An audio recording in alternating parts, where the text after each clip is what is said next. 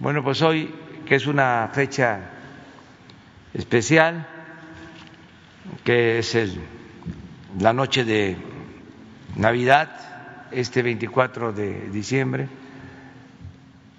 vamos a dar a conocer eh, todo el plan de vacunación que se va a iniciar el día de hoy y este, informarle a todo el pueblo que eh, vamos a garantizar este derecho a la salud con vacunas para todos los mexicanos. Va a ser universal la aplicación de la vacuna, es decir, a todas, a todos y gratuita. Va a depender solo de la disponibilidad de el medicamento, de la vacuna porque ya contamos con el presupuesto, con el dinero para la adquisición de todas las dosis que se requieren para vacunar a los eh, mexicanos. Vamos a empezar ahora.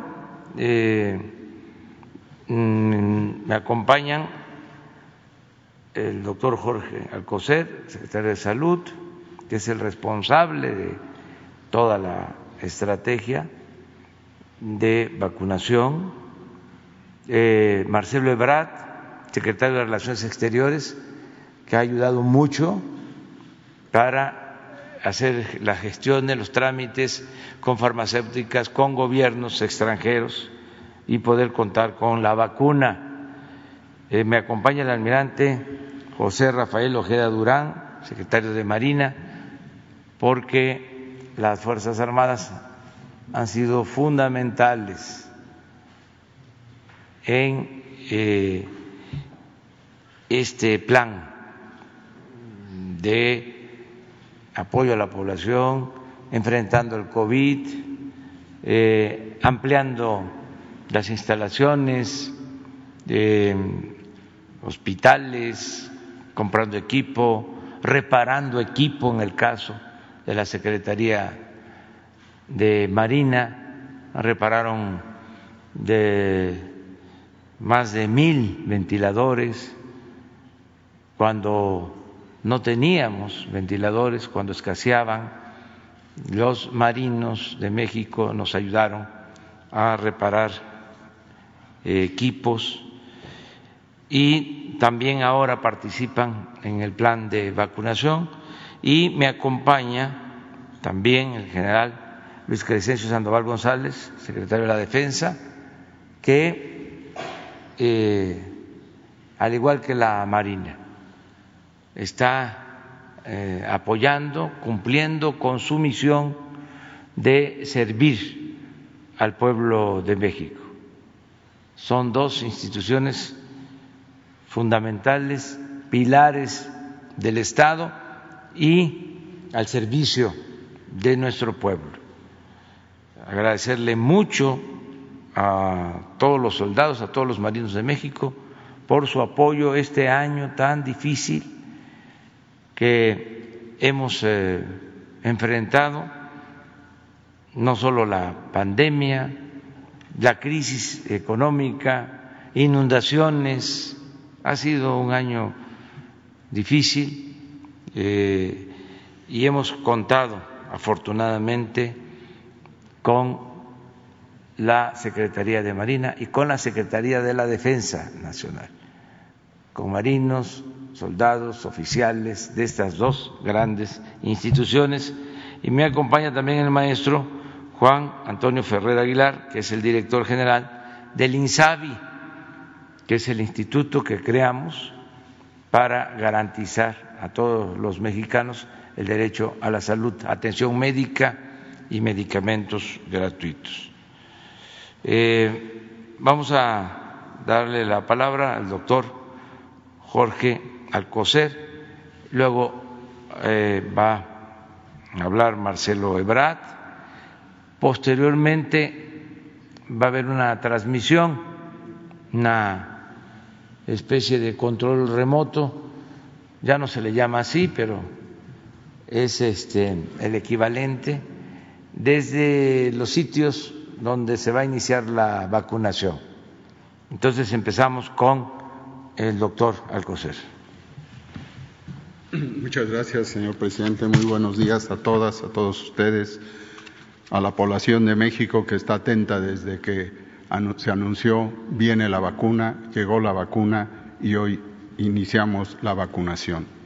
Eh, quiero nada más distraer dentro del marco claro y definido que nos presenta para hoy el señor presidente, eh, unos cuantos eh, elementos de, la, de cómo está la, la pandemia hoy cómo se encuentra en nuestra ciudad, con la, con en nuestro país, con el, técnico que ustedes ya conocen. Si algo ha dejado toda esta serie de reuniones diarias es que conocemos, entendemos y desde luego eso lo transmitimos. Muchos de nuestros familiares nos piden que cómo está esto. Y aquí muy brevemente señalo la siguiente, por favor. Como tenemos, ustedes lo saben, 24 estados en un color eh, naranja de un riesgo eh, no el, más grave, y sí tres de ellos que conocen ustedes, que son la Ciudad de México, el Estado de México y eh, la Baja California, con un riesgo que tenemos que vigilar y que desde luego estamos claramente definiendo que no es solo la Ciudad de México, sino todo el país. Y a propósito de estos 24 estados que están en semáforo naranja, Ocho de ellos, seis en particular, los estamos eh, vigilando y, contribuyendo, como están contribuyendo numerosos estados que vienen precisamente de los que están en semáforo amarillo o verde, donde el riesgo es menor y hay un control claro definido de la, de la pandemia. La siguiente, por favor, muy rápidamente. Las, si podemos nada más apuntar que el máximo riesgo que no es que estén ahí para poder, para cuidarlos son Sonora, Zacatecas, Guanajuato, Querétaro, Aguascalientes e Hidalgo. En eso estamos atentos para evitar precisamente que pasen a un riesgo mayor. La siguiente, por favor. Eh, en cuanto a la información que se reduce en cuatro siguientes imágenes, vemos cómo prácticamente no hay cambio en esta semana 50 de positividad, hay un 40%, quiere decir que cuatro de cada diez mexicanos que tienen contacto con el virus resultan positivos, que perdón, que se sugiere que tengan clínica o por alguna razón esta enfermedad, solo cuatro de ellos de diez son positivos. La siguiente, por favor. Y en cuanto a los activos estimados, nos mantenemos, como fue desde el principio de esta semana 50 epidemiológica, activos solo el 6%, que equivale a eh, cerca de 88 mil eh, casos. Y es una nota de contención, de claridad de que sí seguimos en ascenso en cuanto a los casos estimados, pero esto representa tan solo 2%, y las personas recuperadas siguen afortunadamente en, ascenso, estamos en un 6% de las cifras. La siguiente, por favor. Y, en, cuanto a las defunciones que aquí se eh, representan claramente en esta curva que no ha alcanzado el mayor de, número de defunciones de 5.000 que se encontraron en la semana 28-29, nosotros tenemos estas defunciones menor al 27% de acuerdo a esta semana y comparativo con la mayor que fue en la semana 28. La siguiente, por favor.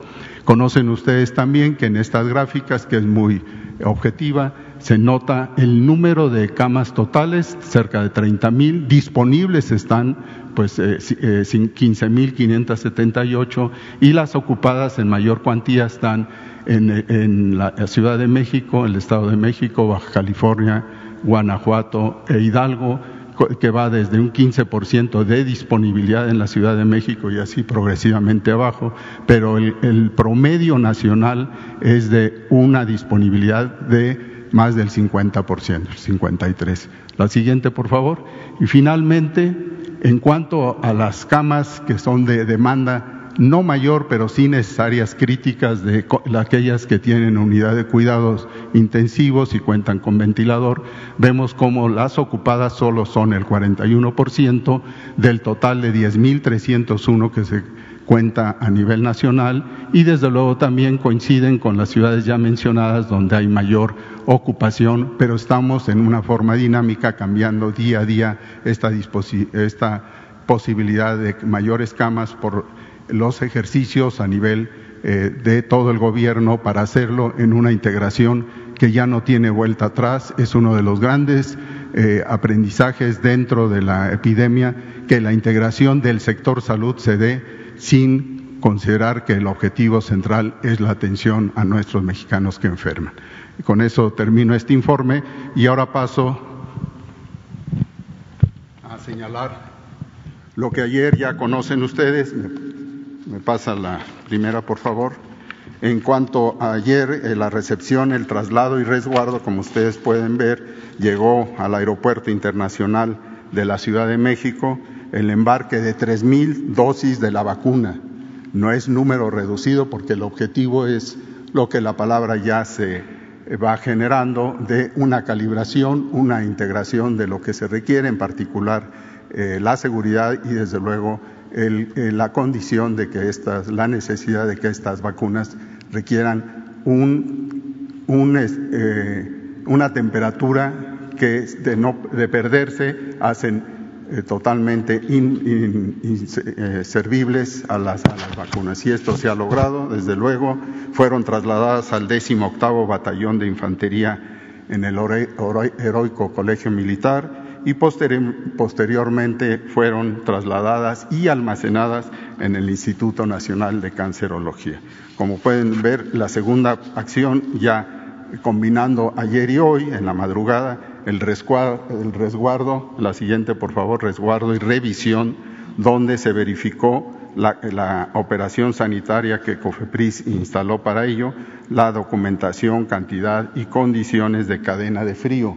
Esto, desde luego, resguardado en el Instituto Nacional de Cancerología en ultracongeladores y esto custodiado como todo el proceso por las Fuerzas Armadas. En la siguiente pueden ustedes ver ya lo que hoy está en función, el traslado al módulo de vacunación que está en este momento, desde luego se realizará eh, con, eh, durante 30 minutos, que es el tiempo útil y necesario también para el proceso de, descongelamiento y será transmitido en vivo, como ya anunció el señor Presidencia, en conferencia matutina.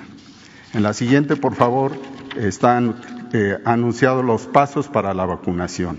Esto se hará, en principio, en una confirmación en el sistema de información que todo tenga. Están los que van a ser vacunados.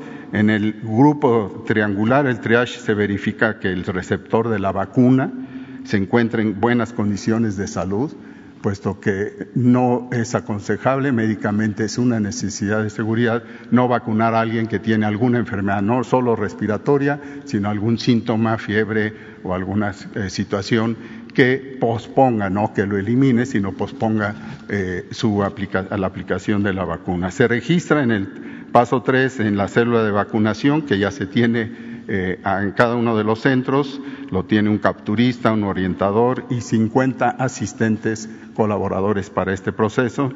Se pasa al sitio de aplicación de la vacuna, dos profesionales de la salud y un capturista están en cada una de las áreas de vacunación, hay 10 en cada uno de los centros, y después de la vacunación, muy importante, se mantiene en observación eh, una enfermera y, dos, eh, y varios asistentes al vacunado se verifica que esté en óptimas condiciones, esto mínimo media hora para poderlo dar de alta y desde luego recordarle que en 21 días eh, va a tener que ocurrir para la nueva dosis, la siguiente. Sale el paciente y hasta habrá en esto, les repito, en este lugar, en cada uno de los tres lugares, 10 módulos de vacunación. La siguiente, por favor. ¿A quiénes hay que vacunar? Hoy se, se vacunarán 2.975 personas y como ustedes saben, el personal de salud en las unidades COVID-19 de todas las instituciones del sector salud serán el blanco de esta acción.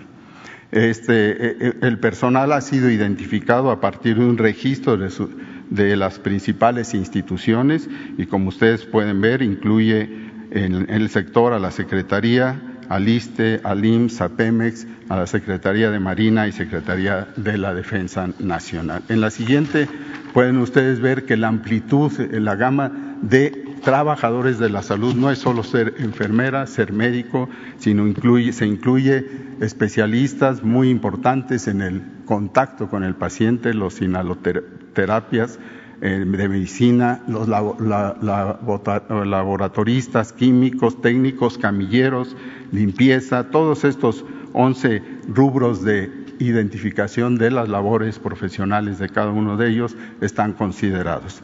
Esto, desde luego, es de destacar que también, si están presentes, pasantes, residentes, personal de confianza, base, de base, eventuales, y el criterio básico, central, es que estén cercanos dentro de la unidad COVID a la atención de los pacientes. En la siguiente, por favor. Como ustedes saben, las, sedes de vacunación se inician hoy, en breve, estarán atentos a nuestras palabras en el Hospital General de México, doctor Eduardo Lisiaga, escogido este por ser un hospital emblemático de la enseñanza de la medicina en nuestro país. Y desde luego dos sedes militares, una en el Estado de México y la otra en Querétaro, recibirán a los siguientes, eh, eh, eh, serán las siguientes dos sedes. Termino en este caso recordando que la vacunación, como ya dijo el señor presidente, será universal para toda la población y gratuita y estoy seguro que vamos a, conocer lo que también sucede en, Querétaro y en el Estado de México. Muchas gracias, señor presidente.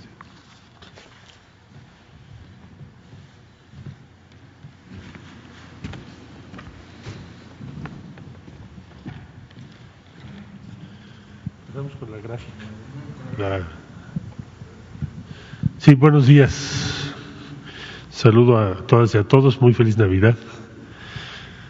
Eh, lo que les voy a compartir es qué es lo que se tiene convenido con la vacuna Pfizer Biotech. Recordemos que es una sola vacuna. Esta. Hay otras que ahora voy a explicar. Entonces la encomienda que nos dio el señor presidente es que llegáramos en tiempo y forma y que México no se retrasara en el acceso a la vacuna. ¿En qué punto estamos? Bueno, pues somos el primer país de América Latina que la recibió. Hoy se inicia la vacunación en México, en la Unión Europea se inicia el domingo. Entonces sí se cumplió, señor, sí llegamos a tiempo. Ahora, ¿cuáles son los números? 53.625 aquí en este punto. El siguiente envío, que son un poquito más de 50.000, está programado para estar en México a más tardar el martes a primera hora. ¿Por qué se pidió un número primero y por qué se programó así?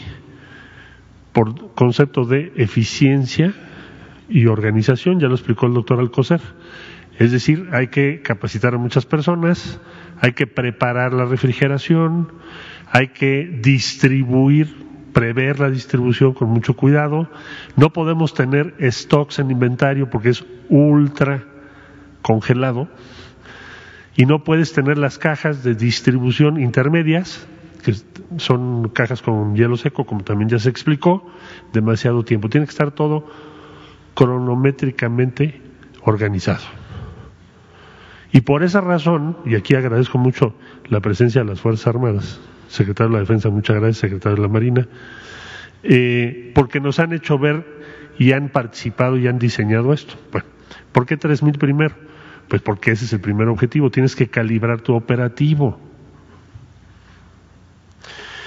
Llegarán entonces las siguientes 50.000, como dije ya, y además estará el martes. Bueno, enero, el número que tenemos que tener es un millón cuatrocientos veinte mil setenta y cinco. Hay una ligera variación, dije un millón cuatrocientos diecinueve mil.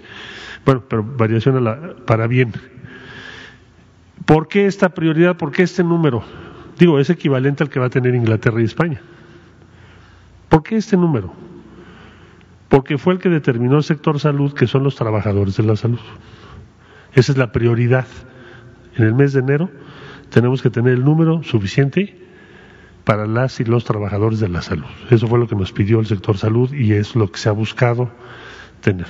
Y de aquí empieza a crecer. 3 millones 200, 5 millones, 8 millones, 11 millones 750, 15 millones y medio. Para julio 19 millones 250 mil y así sucesivamente estaremos hasta llegar a 34 millones 400 mil vacunas. Este es el, el calendario acumulativo, desde el punto de inicio hasta el punto de arribo. ¿Es una sola vacuna? Sí, pero es la primera, y es a la que pudimos tener acceso, y sí les tenemos agradecimiento porque podría no ser así. Bueno, estos son todas las vacunas, ¿no? Si me pueden poner, solo recordarles en dónde estamos en el portafolio de vacunas para cumplir la instrucción que nos dio el presidente. Entonces, Pfizer, ya lo expliqué, AstraZeneca espera obtener su autorización para uso de emergencia en Europa a finales de enero de 2021 y por lo tanto en México también será presentado en el mes de enero. México precompró 77.4 millones de dosis a envasar en nuestro país. Se van a envasar aquí, ustedes recordarán que se hizo un acuerdo con Argentina, se produce el principio activo en Argentina, hacemos el envasado en México y desde México se distribuye para nuestro país y para toda América Latina. Bueno, esto vamos en tiempo y forma, aquí están los tiempos. Cancino, aquí se transmitió la llamada del señor presidente con el CEO de Cancino. Someterá su expediente al análisis de COFEPRIS, ya presentaron primeros documentos y durante enero el corte de la fase 3. ¿Qué es la fase 3? Los voluntarios en varios países del mundo. ¿Cuáles países? México, Rusia, China, Pakistán, Arabia Saudita, Chile, Argentina.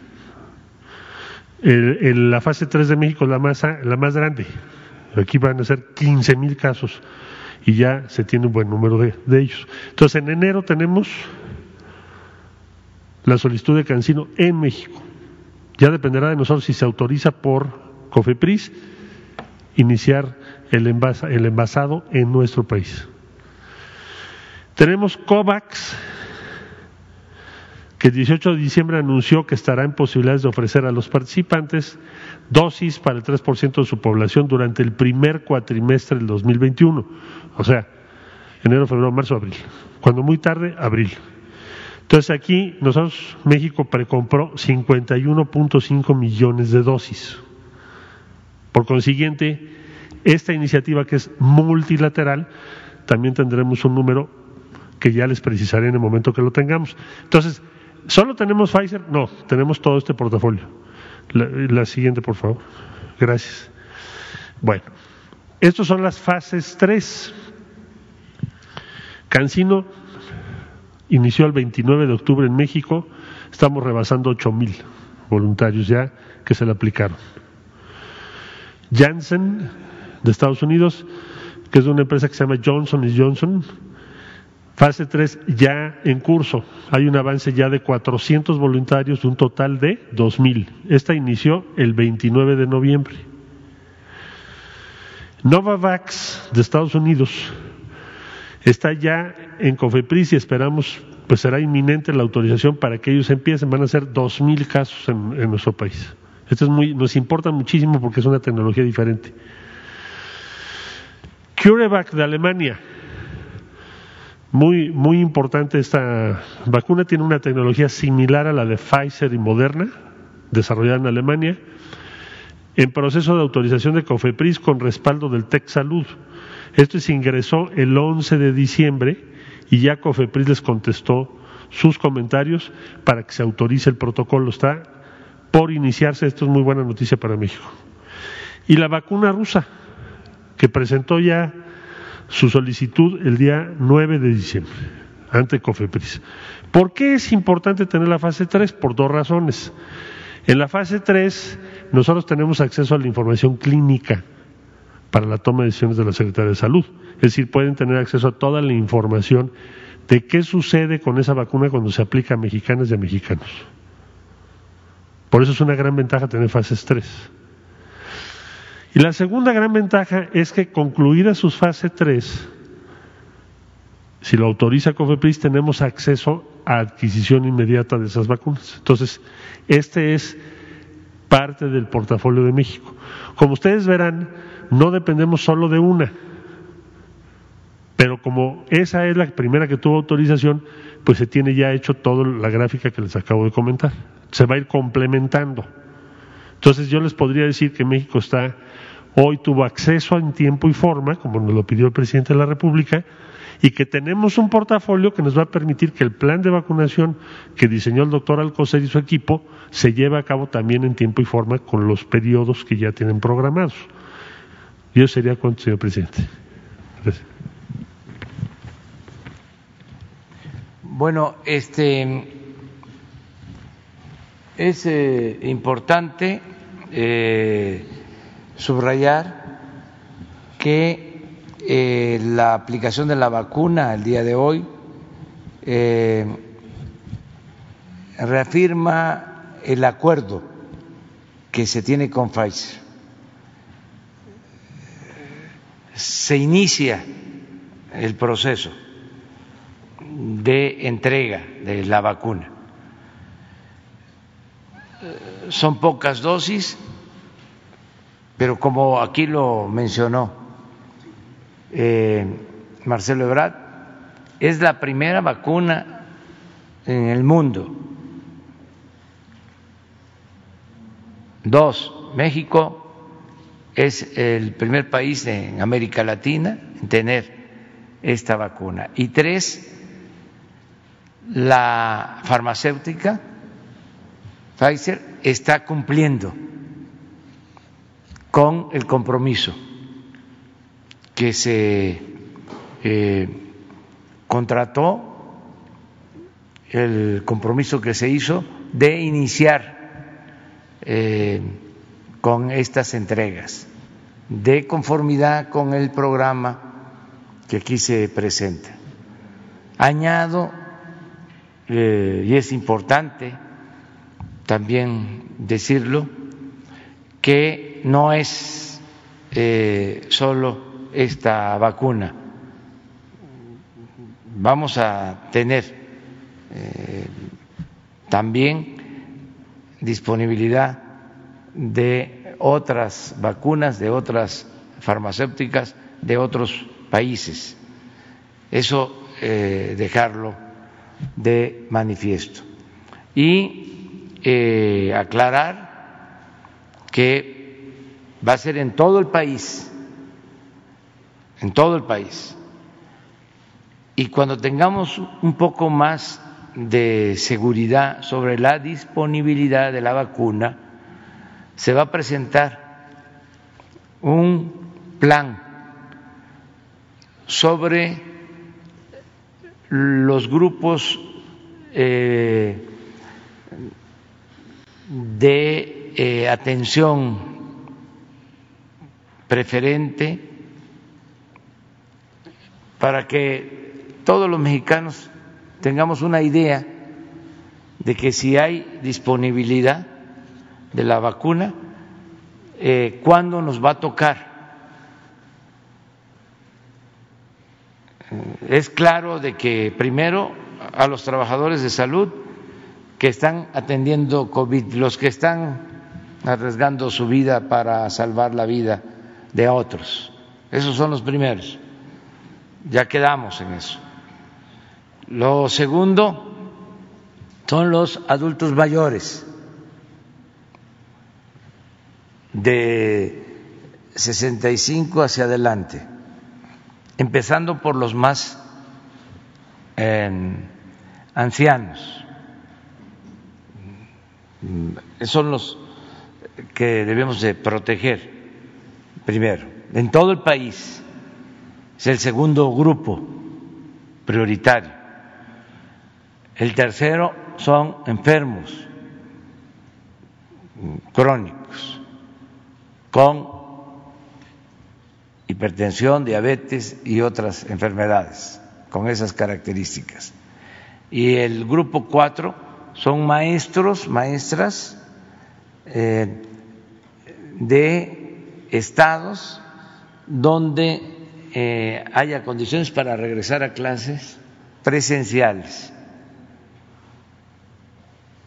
Y eh, así se va a definir para que ya cada uno de nosotros ya imaginemos cuándo este, nos va a tocar la vacuna, si van a ser dos dosis, porque hay eh, farmacéuticas que están trabajando sobre vacunas de una sola eh, dosis, de una sola aplicación. Entonces ya saber, y esto conlleva el compromiso de seguirnos cuidando, es decir, eh, me tengo que seguir cuidando para que llegue yo al día en que me toque la vacuna y se tenga eh, protección, este, que podamos eh, prevenir esta enfermedad, esta pandemia. Entonces, eh, es importante conocer esta situación en general. Si les parece, ahora sí Vamos ya al lugar de los hechos. Al Hospital General de México. Ahí vamos a escuchar al doctor Hugo López Gatel.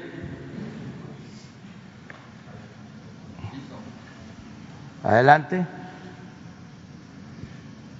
Presidente, muy buenos días. Eh, Saludo con aprecio también a mi maestro, el doctor Jorge Alcocer, a los secretarios de Defensa Marina y del Canciller y al pueblo de México. Le reporto, estamos efectivamente aquí en el Hospital General de México, doctor Eduardo Lisiaga, un hospital, como ya decía el doctor Alcocer, emblemático, no solo como centro de enseñanza y de investigación y de servicios, sino un motor de la justicia social en salud que fue seleccionado porque este es un elemento fundamental de la historia del país y de la historia del mundo. Estamos con la jefa de gobierno de la Ciudad de México, su equipo de salud, la doctora López Arellano, la directora general del propio hospital, la doctora Guadalupe Guerrero, y el coordinador de los Institutos Nacionales de Salud, el doctor Gustavo Reyes Terán y estamos ya listos con el puesto de vacunación. Hoy, 24 de diciembre, inicia la vacunación contra COVID-19 en México y cambia la fase, el manejo de la epidemia, hoy con una luz de esperanza.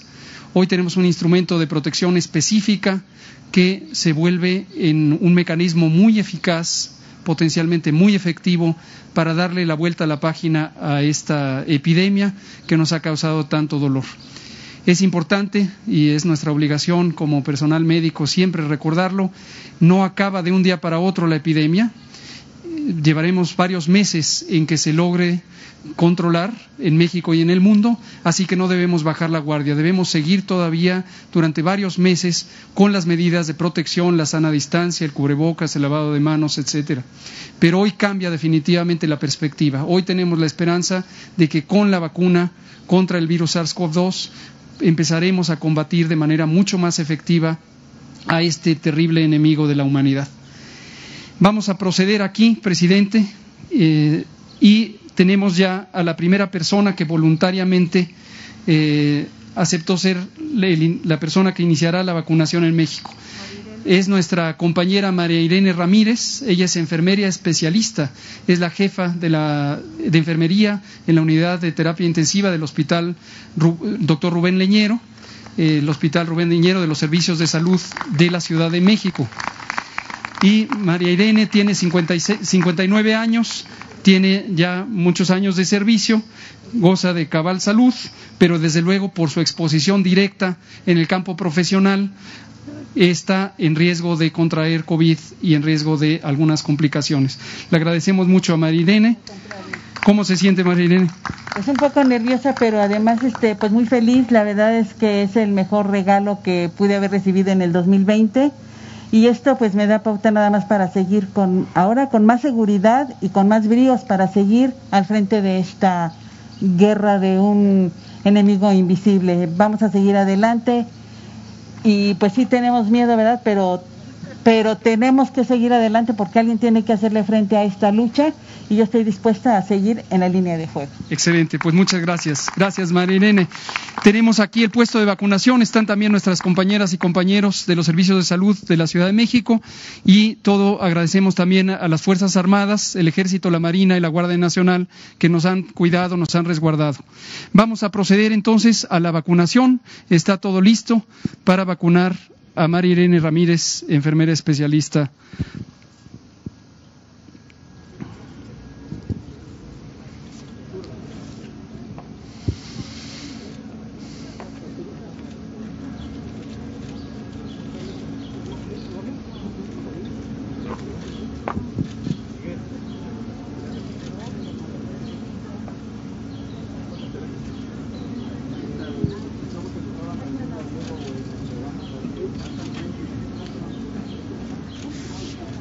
Mientras proceden, presidente, también aprovecho para comentarle que el entrenamiento que tiene el personal de salud, el personal de enfermería, que es principalmente quien se dedica a vacunar, es continuo. Es un personal que tiene mucha experiencia en el campo de trabajo, no solamente en la atención de pacientes, sino en el cuidado de personas sanas a quien se les aplican eh, vacunas y otros elementos de la prevención.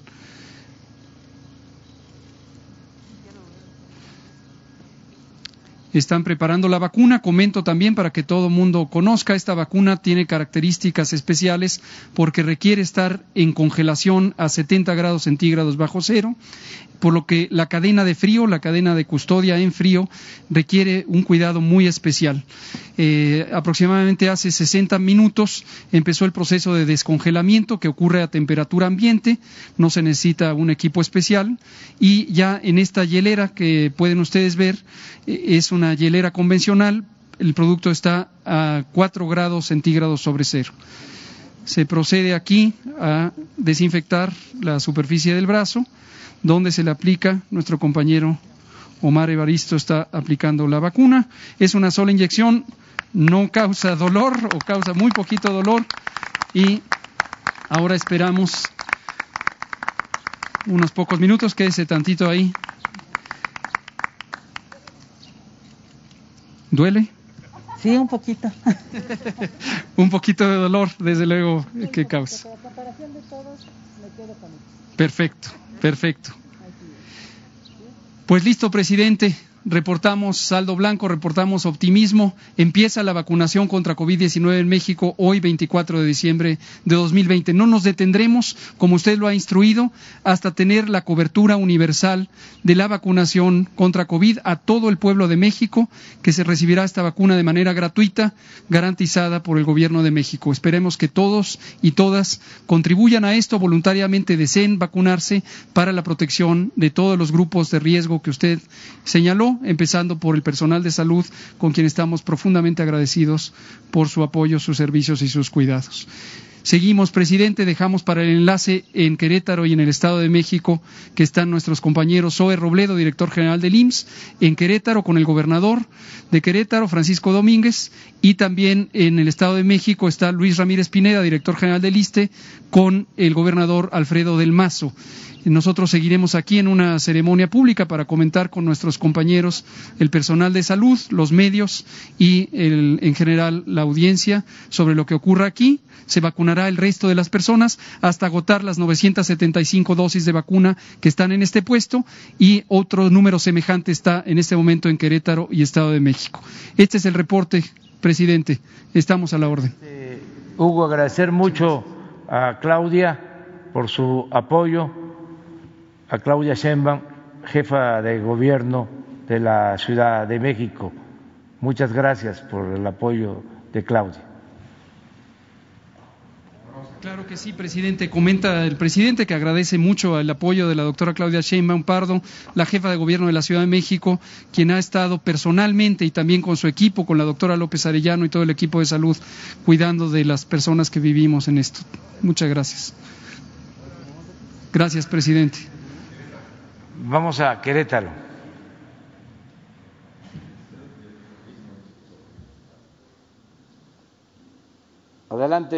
Buenos días, señor presidente, señores secretarios, a todas y a todos. Nos encontramos esta mañana, esta mañana de, una Navidad inolvidable.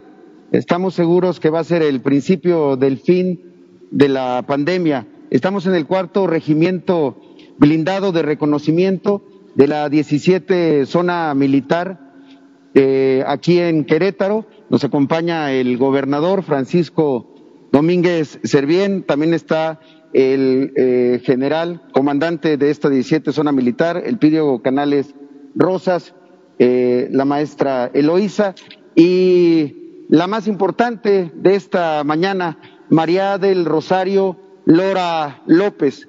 Es una enfermera especialista que trabaja en el Hospital del Marqués, un hospital que aquí en Querétaro ha sido 100% COVID, y está en el segundo piso atendiendo pacientes eh, COVID y será la primera persona vacunada aquí en, Querétaro.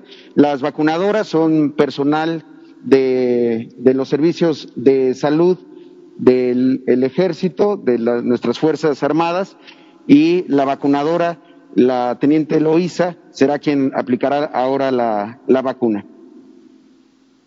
Y bueno, quisiéramos preguntarle aquí a, a María del Rosario cómo se siente también. Bien, muchas gracias. Buenos días a todos. Muchas gracias. Gracias. Qué bueno. ¿Está emocionada? Sí, mucho. Bien. Gracias, presidente. Pues iniciamos, por favor.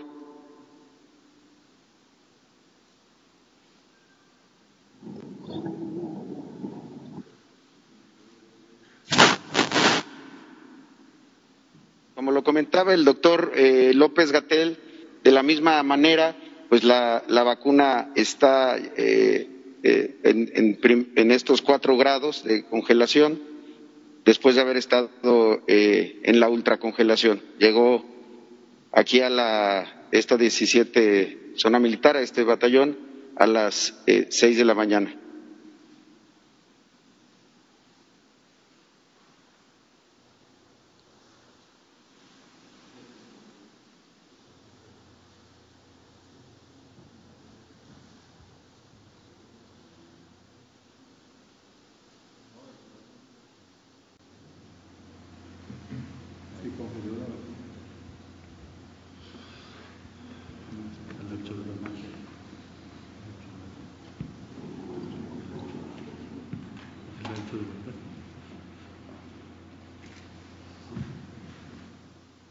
Pues, pues hace ya aplicada esta primera vacuna. Aquí en este eh, regimiento blindado de reconocimiento hay 10 células de, vacunación. Durante todo este día, personal de todas las instituciones estarán eh, llegando hasta llegar al número de 941 eh, vacunas aplicadas el día, el día de hoy. aquí a María del Rosario Lora López, gracias Gracias por su confianza y la verdad, señor presidente, es el mejor regalo para todo el personal de salud esta Navidad, a quienes han estado en esta primera línea de batalla al frente, eh, eh, que sean los primeros en vacunarse de todas las instituciones, pues es el mejor regalo de Navidad. Yo creo que les vamos a poder dar un gran aplauso a María del Rosario y a todos quienes empiezan a llegar en unos momentos más.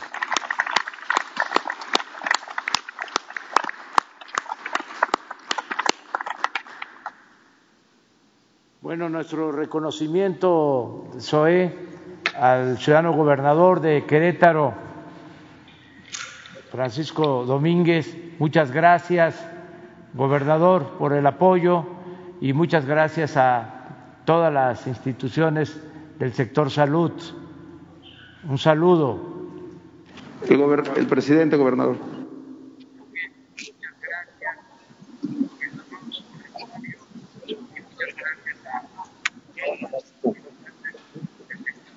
Ah, el, señor presidente nos está mandando un saludo al, señor gobernador. Gracias por su apoyo, porque es cierto, hemos trabajado en Querétaro y en todos los estados con un solo sistema de salud. Gracias, gobernador.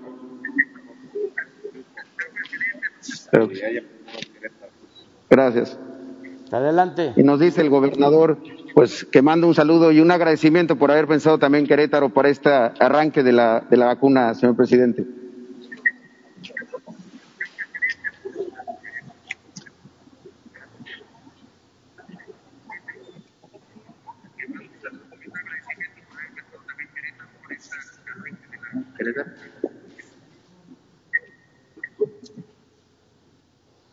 Bueno, vamos a Toluca.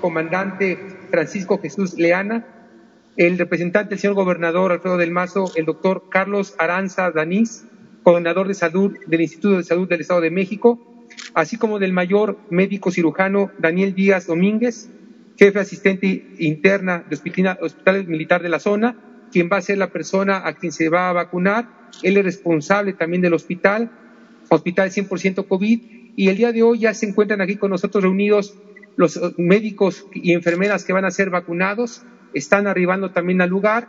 Tenemos 10 módulos, como lo dijo ya, el señor secretario de Salud, 10 módulos en el cual se van a empezar a aplicar las vacunas y también nuestro módulo de observación que eh, estarán ellos por 30 minutos eh, revisándose.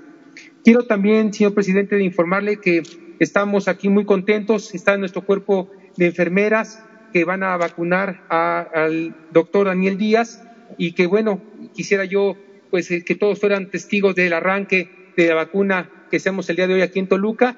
Nos encontramos muy satisfechos y muy contentos, señor presidente. Entonces vamos a proceder con el paso eh, inmediato, que es, eh, se va a sentar, se sienta y vamos a, a observar cómo el valiente doctor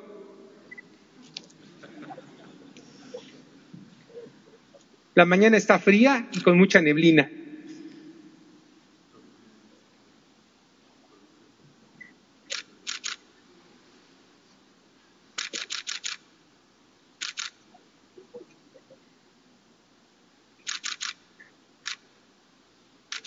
Pues ya así de rápido fue y pues voy a pedirle también al doctor si quiere decir algunas palabras de, de esta experiencia. muy agradecido por haber recibido la vacuna y darme la oportunidad de seguir trabajando con mayor esmero y dedicación en la atención de los pacientes Y así, señor presidente, estamos nosotros ahorita, pues eh, vamos a empezar ya a la vacunación a todos los médicos que se encuentran aquí este, ya listos para empezar a trabajar. Y bueno, por supuesto, también reconocer a nuestro cuerpo médico que, se, que está el día de hoy aquí. Y bueno, pues estamos aquí enfrente del hospital COVID en el cual tenemos, pues obviamente, la atención en primera línea, pero estamos muy contentos, señor presidente, porque ya en el día de hoy, como ya lo dijo también Zoé, en Navidad estamos ya arrancando con la vacunación, que nos va a dar mucha esperanza en los próximos meses a toda la población en general. Muchas gracias, eh, Luis. Eh, un saludo al representante del gobernador, Alfredo del Mazo, eh, transmitirle al gobernador del Mazo su nuestro agradecimiento por su apoyo, por trabajar de manera coordinada en esto que es fundamental, que está por encima de cualquier diferencia, es la salud de nuestro pueblo. Y hacer extensivo también el agradecimiento a todos los trabajadores de todas las instituciones del sector salud por todo lo que han hecho. Son héroes, heroínas, todos los que trabajan en los hospitales eh, COVID salvando vidas. Un abrazo muy eh, afectuoso, cariñoso para todos los trabajadores del sector salud. Gracias, Luis.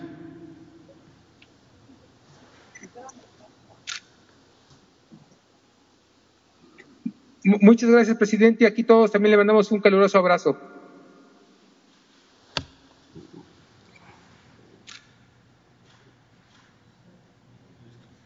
Pues muy bien, terminamos. Dos compañeras. Gracias, presidente. Sandra Aguilera, de Grupo Larsa Comunicaciones. Presidente, le quería yo preguntar, ¿habrá manera que después de un tiempo puedan entrevistar a las personas que fueran vacunadas para darles a las personas certidumbre de que pueden vacunarse? Porque muchas personas no tienen miedo a, a quererse vacunar y yo creo que sería un buen testimonio de ellas. Ese es lo primero. Lo segundo, presidente, es darle las gracias porque fui atendida por la Secretaría de Comunicaciones y Transportes en la denuncia que hice y ya se le está dando seguimiento. Por otra parte, presidente, usted recordará a la ingeniera Daniela Dilong que yo denuncié sobre un asunto de huachicoleo que estaba en Pemex. Esto fue hace aproximadamente dos años, eh, un poquito después de que usted entró. Eh, esto se ha llevado a cabo, ha tenido la denuncia, mm, pues buena respuesta, aunque está en investigación en la FGR y en la función pública. Nada más, presidente, que bueno, ella después de que denunció, fue levantada, violada, golpeada, mataron a su novio, a sus testigos. Y ahorita, presidente, le han rescindido su contrato de Pemex. ¿Por qué? Esto dicen que porque ella denunció en redes sociales, porque lo arrobó a usted y porque me arrobó a, mí y porque lo ha hecho público. Eso es lo que dice esta eh, rescisión de contrato, que no prácticamente no es legal. Esto fue firmado por el licenciado Agustín Guadarrama, que es el el jefe, el jefe de recursos humanos. Entonces, bueno, ella le pide que pues que pueda usted tomar en cuenta que ella lo ha hecho pues por tratar de apoyar a la 4T y terminar con la corrupción, no para que la despidan. También había habido por ahí un asunto de Rocionale que se le iba a llevar con ella, pero pues bueno, no ha pasado nada, al contrario, le ha pasado de todo. Y por otra parte, varias personas de Pemex están solicitando que también las ayude porque les han amenazado con que si ellas hablan van a tomar acciones, tomando ejemplo de Daniela Delón. Gracias, presidente. vamos a ver este caso este, hoy mismo con el director de Pemex. Vamos a, volver a revisarlo, ya tienen ellos instrucciones de cómo actuar y no eh, tomar represalias. Eso lo vamos a atender ahora mismo. Acerca de eh, la observación que se está iniciando de las personas que se eh, vacunaron. a mí me gustaría que el doctor Alcocer explicara sobre eso.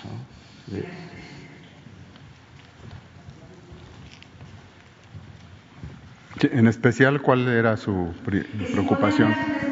posterior a la vacunación, eh, cómo se sintieron, porque bueno, hay mucho temor de que mucha gente no quiere vacunarse porque dicen que pueden morir, pueden obtener cierta repercusión, etcétera, ¿no? Entonces, pues nos gustaría que usted nos pudiera explicar y bueno, tal vez ellos vinieran posteriormente a dar su testimonio. Gracias. Sí, eh, no hay duda que existe una esfera un tanto difícil de ubicar en esta pandemia, que es el temor a las vacunas. Pero esto es mínimo en nuestro país, afortunadamente, porque se conoce en general que lo que viene de estas eh, pues campañas, ideas sobre lo que es no vacunarse, no están sustentadas y están claramente identificadas ahora con el júbilo, yo me atrevo a señalar, lo dije ayer, el júbilo de que ya viene la vacuna, la población lo recibe y en la práctica lo exige. Cuando hemos tenido, por ejemplo, en el caso del sarampión, alguna situación en que no eh, se vacunó en tiempo en algunos lugares, pues lo reclamaban. Yo me acuerdo cuando fuimos al, al, recorrido en los 80 hospitales del IMSS Bienestar, tres, cuatro hospitales decían, oiga doctor, pero no existe, no hay la vacuna. El punto es de que esto es una tensión que en México, de hecho, es un país de los más altos en vacunación.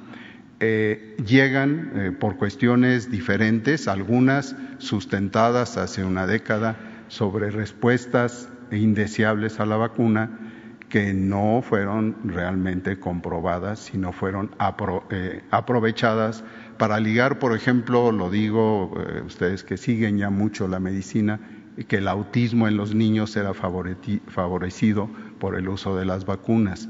Y el caso del sarampión se, se dio desde el año pasado en el caso también de una campaña, básicamente en otros países, ni siquiera latinoamericanos, que ponen en duda esto.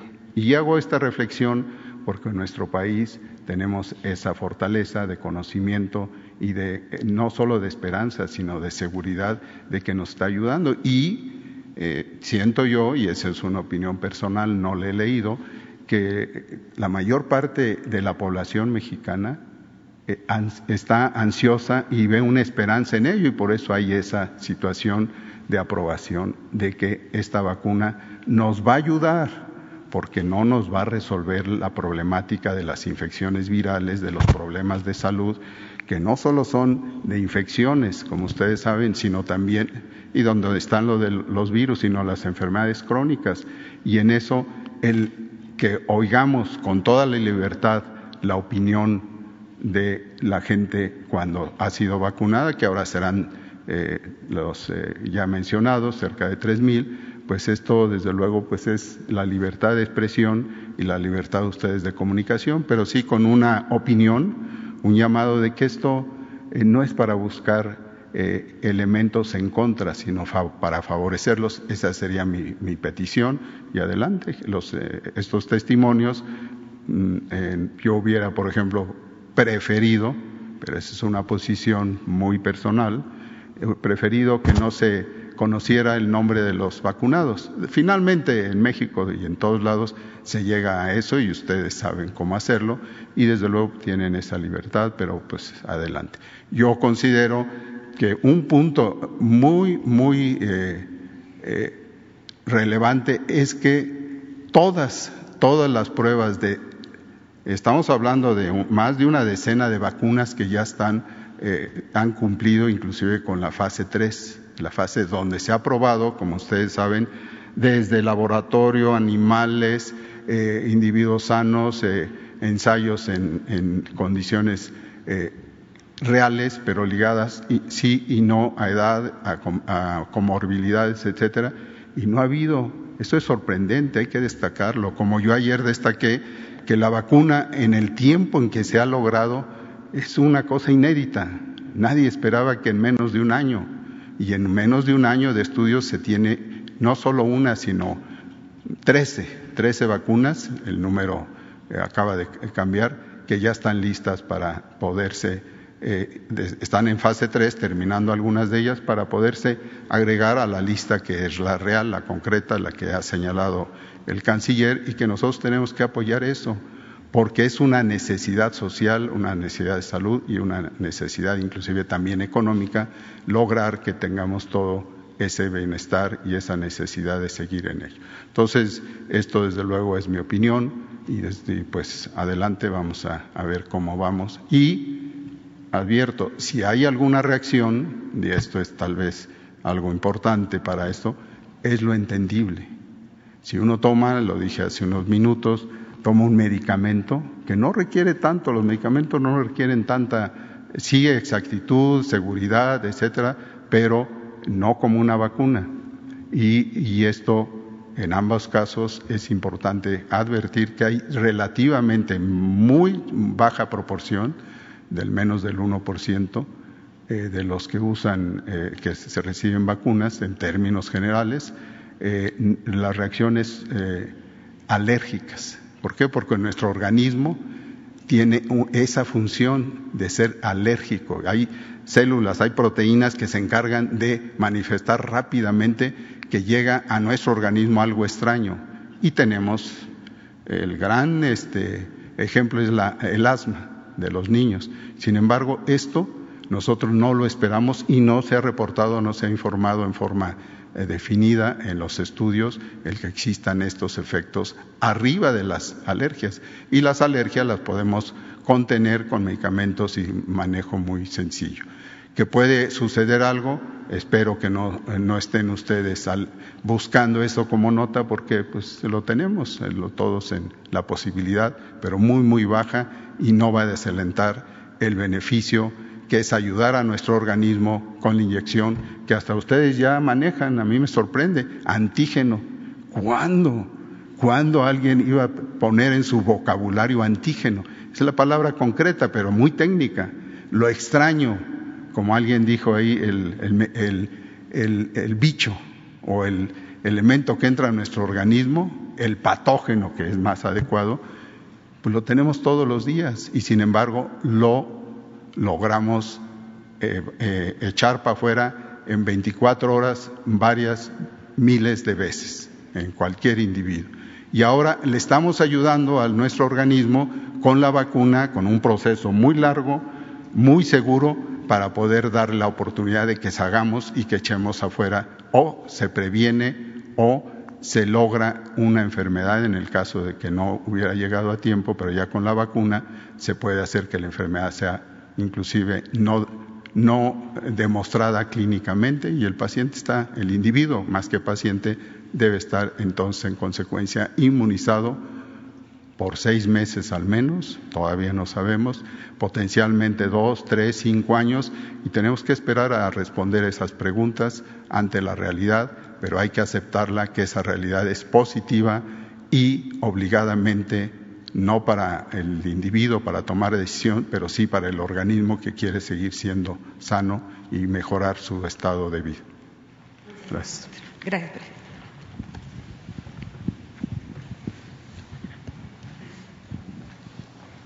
Buenos días, gracias presidente. Shaila Rosagel, corresponsal de Grupo Gili, El Imparcial de Sonora, La Crónica de Mexicali y Frontera de, Tijuana. Yo quisiera preguntar, eh, bueno, los médicos y enfermeras de Sonora y de Baja California pues están esperando que las vacunas eh, para el personal de salud de ambos estados lleguen pronto.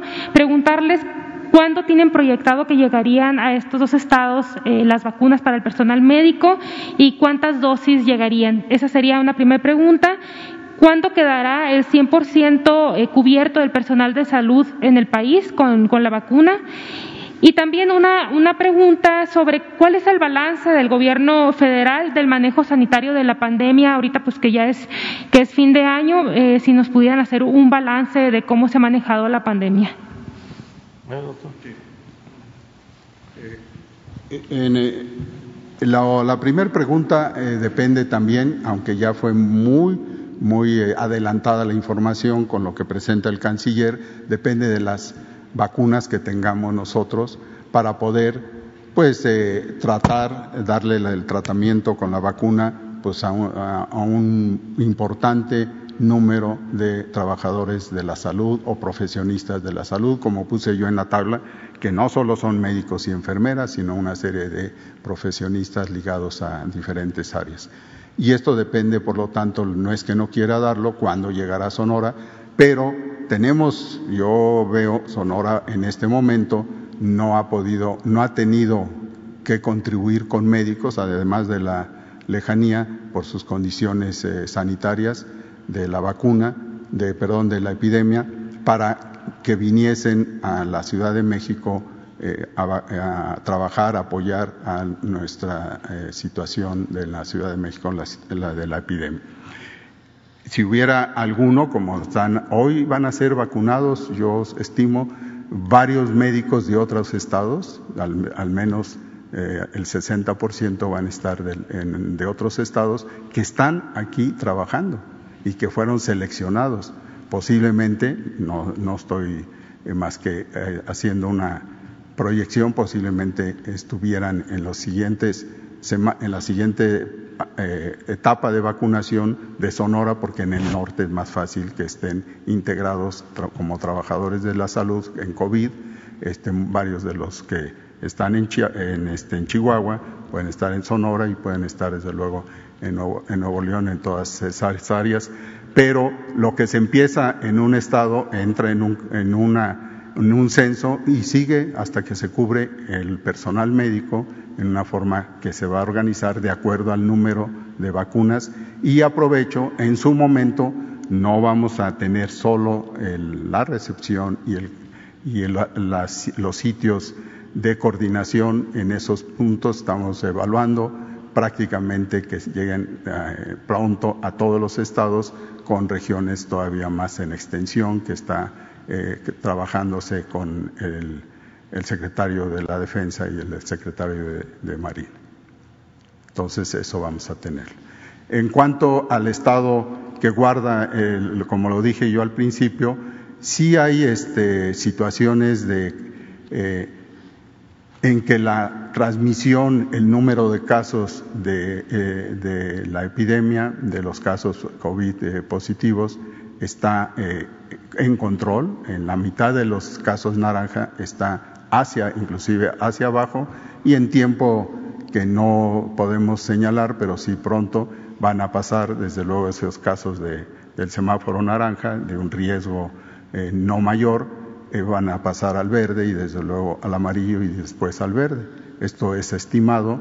Sonora en, ese, en esa trayectoria venía y hay necesidad de esperar un poco más tiempo, por eso es necesario todos los días y así lo hacemos, llevar esta, este censo, ese estado que técnicamente se informa eh, dos veces, en la mañana, en los, en los martes y que se conoce en el Gabinete de Seguridad todos los días y en la tarde el doctor Hugo López Gatel, con particular interés en los seis, ocho eh, estados en que está en ascenso el, el número de casos y por lo tanto la necesidad de no solo tener más camas, no solo tener más ventiladores, no solo tener más especialistas, sino clara y definidamente tener la, el seguimiento de lo que se nos recomienda epidemiológicamente de sana distancia, de aseo personal, de cuidado a los mayores cuidado a quien tiene lo que hemos aprendido de las enfermedades este, crónicas que son las que minan, disminuyen la capacidad de respuesta ante una infección. Eso es lo que se está cuidando y desde luego no olvidarlo porque esa es la base de las comunidades en donde está saliendo el mayor número de, casos y que tenemos que eh, poner atención. No lo hemos dejado y es el caso también de Sonora, que tiene un buen camino y esperemos que así siga. Doctor, ¿y cuál es el balance del sector salud del gobierno federal del manejo de la epidemia en este año, pues que nos ha pegado como a todo el mundo? Sí, mire, sin, sin duda ha sido un buen balance. Un balance donde se sustenta en las acciones preventivas, en las acciones de adelantar eh, a un grupo de eh, especialistas en epidemiología, en la salud eh, del, país y que desde luego esto fue desde, ustedes lo saben, eh, prácticamente desde enero, febrero estuvimos pensando eso hacia adelante. Y con un proyecto eh, integral del sistema de salud que por conocimiento de todos, no pienso que haya quien duda de ello, estaba muy minado, muy desatendido y que nos permitió ver desde antes, y ya estábamos operando en ello, cuando vino eh, la, pandemia, pero a pesar de esa suma de retos, porque son dos retos independientes, pero que se sumaron, estamos en una opinión objetiva eh, sacando adelante los dos, la epidemia y el sistema de salud que se está mejorando, se está integrando y que está respondiendo. Y el comparativo no lo voy a dar, hubo un tiempo en que era pues un ejemplo de ello, nosotros tenemos eh, el avance eh, en estas condiciones mejor que muchos otros países y que desde luego pues eh, lo tenemos en, nosotros en, la claridad de que vamos bien y ha sido desde luego distinguido en varias ocasiones por organizaciones internacionales de salud donde muestran esto. Y en otros casos existe todavía la duda o el intercambio de ideas donde señalan que hubiera sido posible yo digo, el hubiera en este caso eh, no existe porque lo que hicimos es lo que requiere el pueblo de México. ¿Dónde es el pueblo de México? Pues eh, está a la par en su participación que la gran eh, acción que han tenido todos los médicos y enfermeras, nuestros héroes, Y también héroes en este lugar, puedo decir, son muchos de los mexicanos que han trabajado y que siguen opinando que esto hay que hacer y lo vemos. Se hace un llamado, no, un, no una limitación eh, eh, por obligación, sino voluntaria, pero con certeza de que lo conocen y la gente responde, la gente responde, lo podemos ver en muchos aspectos y eso es lo que necesitamos reconocer y estimular y solicitar que todos sigamos en esa disciplina, que el mexicano eh, lo tiene y que lo puede hacer en los momentos que se requiere. Gracias. Gracias. Eh, presidente, una, una pregunta para usted. Ayer el grupo parlamentario del PAN eh, pidió al INE eh, que, que, lo vigilen a usted en sus declaraciones, en, en, el uso de los programas sociales, incluso en sus giras, eh, de que no eh, pues vaya a, digamos, cargar los dados o apoyar a candidatos de, de Morena. Preguntarle qué opina de esto y también cómo van a ser sus giras el próximo año, pues en este contexto contexto electoral? Sería la última pregunta. Gracias. Pues mire, nada más eh, contestar que no somos iguales, como ellos este, tienen esas prácticas, no hace falta presentar pruebas, es de dominio público de cómo cuando ellos eh, estaban en el gobierno, utilizaban el presupuesto y utilizaban al gobierno para apoyar a sus candidatos y a su partido. Nosotros somos distintos, tenemos convicciones, somos demócratas. Entonces, que no se preocupen, nosotros este, no hacemos fraudes, no este, nos hemos robado elecciones. Así es sencillo. Y vamos a ser respetuosos de eh, las leyes electorales voy a ir donde esté permitido, de acuerdo con la ley electoral, y voy a hacer lo que eh, también la ley me permita. No puedo violar la ley. Vamos a ser respetuosos y que se garanticen elecciones limpias y libres y que sea el pueblo el que elija libremente a sus autoridades, que ya no haya compra de votos como la había en los últimos tiempos, que no se trafique con la pobreza de la gente como se hacía en el antiguo régimen, no solo en el sexenio pasado, sino en el anterior y en el anterior del anterior, que eh, no se utilice el presupuesto público ni en gobiernos municipales, ni en gobiernos estatales, ni en el gobierno federal para apoyar a partidos y a candidatos, que no se repartan despensas, frijol con gorgojo, como lo hacían. Que no se rellenen las urnas, como era la costumbre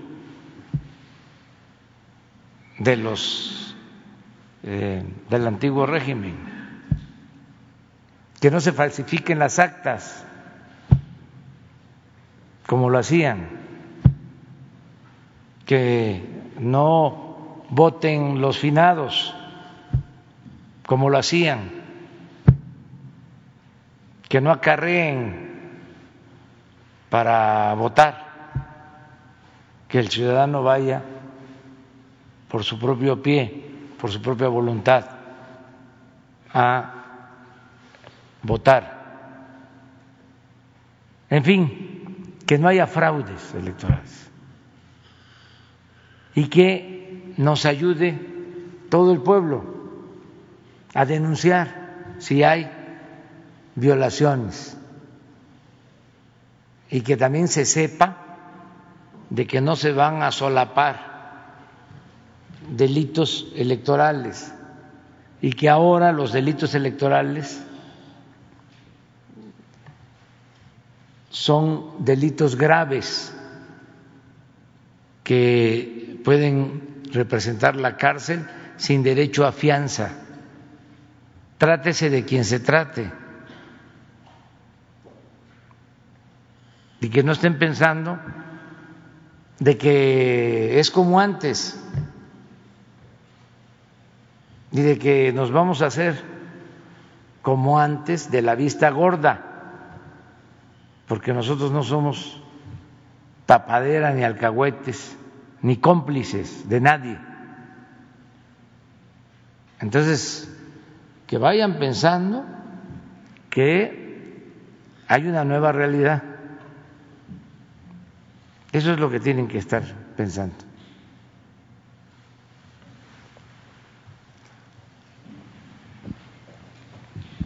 Eh, gracias. Eh, buenos días, señor presidente. Buenos días a, a, los integrantes del gabinete que le acompañan.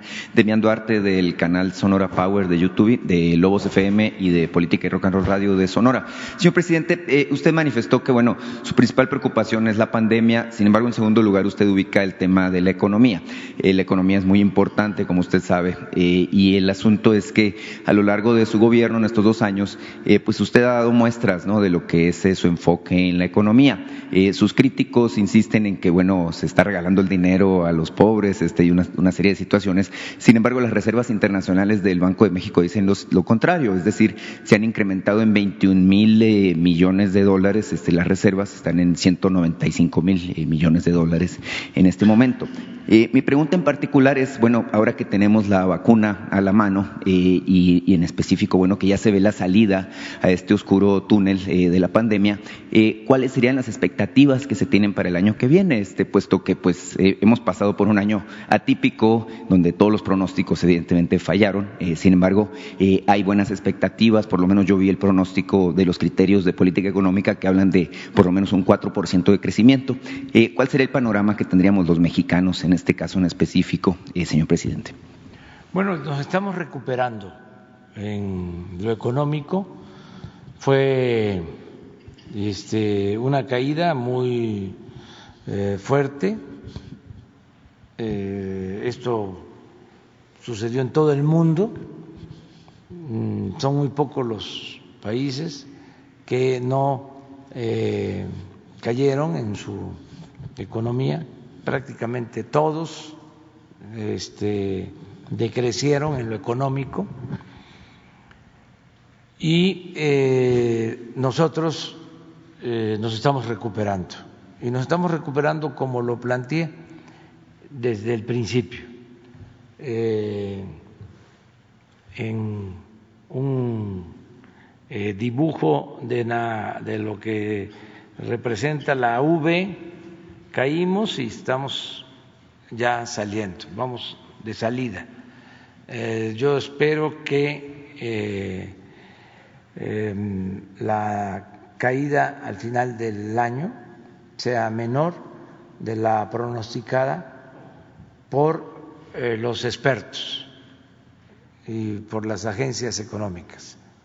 Hasta ahora ha sido menor. Se hablaba de que íbamos a traer, tener una caída del 12% y eh, esto no ha resultado así, es de alrededor del 9 hasta donde se tiene información, pero yo eh, considero que en este último eh, trimestre del año nos va a ir mm, mejor, nos está ya este, indicando eh, algunos parámetros de que hay crecimiento ya de la economía y eh, podemos estar en ocho, en, en menos ocho. Y esto significa estar eh, mejor que otros países, sin deuda, que eso es muy importante, con estabilidad financiera, eh, con finanzas públicas sanas, sin devaluación, eh, sin aumento de impuestos, sin inflación, sin eh, gasolinazos, lo más importante, sin asaltos, sin ingobernabilidad, se ha mantenido eh, la paz, la tranquilidad. Inclusive estamos este, ya empezando a reducir la incidencia delictiva en momentos muy difíciles. Entonces vamos avanzando y sí espero que nos va a ir bien, eh, mucho mejor el año próximo. Yo estoy optimista. Lo más eh, doloroso, lo más difícil, pues es la pandemia. Esto es lo que más nos ha afectado, no solo por eh, su repercusión en la economía, sino por el dolor que deja, por la pérdida de vidas humanas. Eso es lo más difícil. ¿no? Eh, lo otro, ya lo dije, eh, estoy optimista, vamos a salir adelante, va a haber crecimiento el año próximo y tenemos muchas posibilidades de progresar con justicia, progreso con justicia, porque no se trata de eh, solo crecer, sino es eh, crecer en lo económico con bienestar, progreso con justicia, porque progreso a secas, eh, sin justicia es retroceso esa acumulación nada más de dinero, muchas veces en unas cuantas manos, y el pueblo sigue sin recibir eh, apoyos. Entonces, va a crecer la economía y va a haber bienestar. Em, es muy claro hasta nuestros críticos más eh, acérrimos o de los más este, puntillosos, los del Universal, titularon ayer, y estuvo muy bien, de que lo que querían nuestros adversarios, todos estos que se agruparon, era quitarle el dinero a los pobres, quitarle el presupuesto a los pobres. Y es cierto. ¿No está por ahí esa cabeza porque eso es lo que quieren. Para eso se reunieron, por lo que tú dijiste.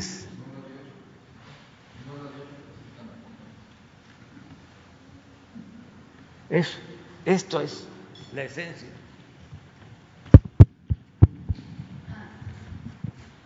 La alianza quiere quitarles el dinero a los pobres. Lo puedo probar técnica, científicamente. Eso es lo que quiero. Eh, y es lo que tú este, expresaste, porque hay ciertos sectores que les molesta el que se le entregue apoyo a la gente. Dice, ¿por qué se le reparte dinero ¿no? al pueblo? Bueno, ¿y cuál es la función entonces del gobierno? Nosotros este, manejamos el presupuesto, que es dinero del pueblo, y lo manejamos con honradez para devolverle el dinero al pueblo, porque el presupuesto es del pueblo. Entonces, ¿qué pasaba antes? Eso es muy importante. No le devolvían el dinero al pueblo se lo robaban, unos cuantos. Era corrupción o derroche. Sobornos para que los de arriba siempre hicieran su agosto. Por eso el presupuesto se quedaba en el mismo gobierno. El gobierno estaba ensimismado. Fideicomisos, fondos, aparatos burocráticos, sueldos de 600 mil pesos mensuales, aviones de lujo, viajes al extranjero, pensiones para expresidentes, cajas de ahorro especial para los altos funcionarios públicos, etcétera, etcétera, etcétera. Ahí se quedaba el presupuesto. Entonces, ahora lo que quieren es regresar a eso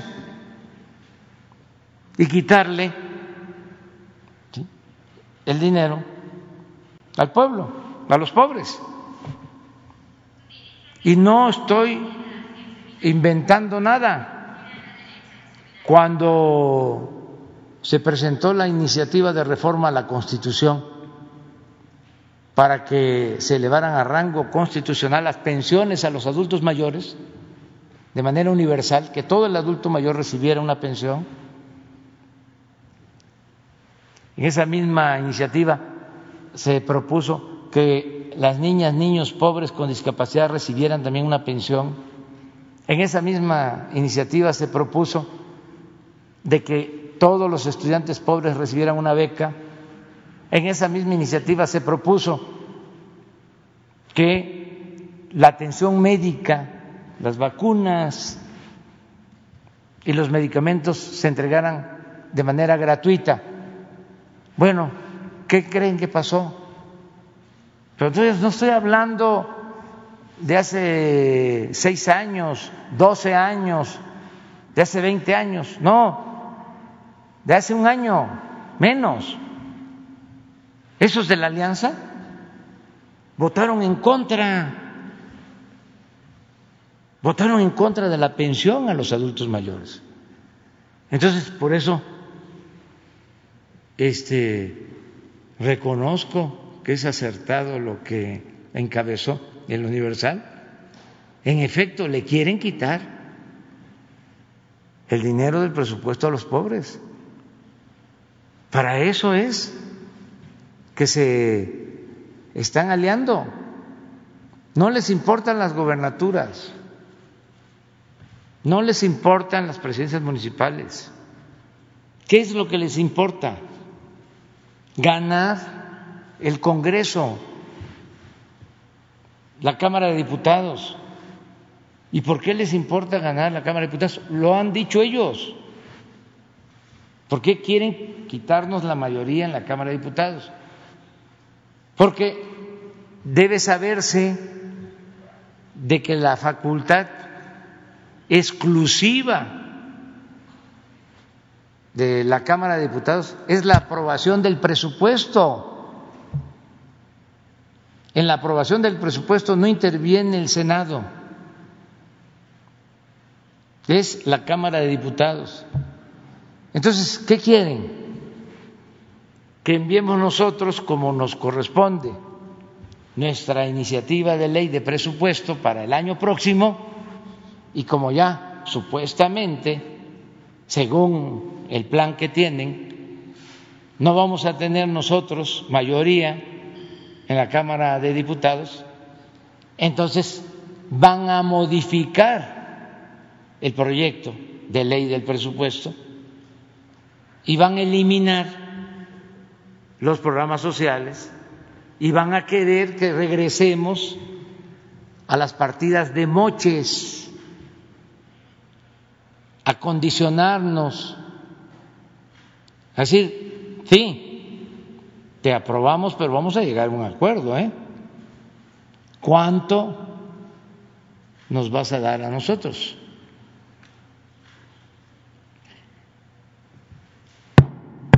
toco madera, pero también que le vayan pensando, porque si lograran ese retroceso,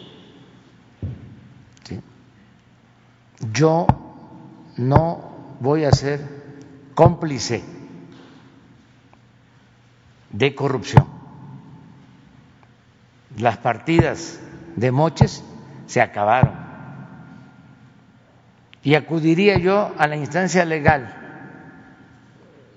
que corresponda. Pero no voy a ser cómplice de la entrega de sobornos. Se acabó el maiceo. Y nada de que, a ver, incluye en el presupuesto, como era antes, de que ya no sean eh, 300, 400 millones para publicidad, sino que sean dos mil, lo que diga mi dedito. ¿Saben cuánto ejercieron en la presidencia en el último año del anterior gobierno? Tres mil seiscientos millones. Tres mil seiscientos millones. ¿Saben cuánto hemos ejercido y vamos a terminar ejerciendo este año en la presidencia 550 millones, de 3.600 a 350. ¿Y qué? Este, ¿Es menos ahora la presidencia? ¿Era mejor la que estaba? Pues para este no dejar de ser objetivos, pues estamos igual, nada más que le costamos menos al pueblo. ¿Qué es lo que había antes? Un gobierno mantenido y bueno para nada.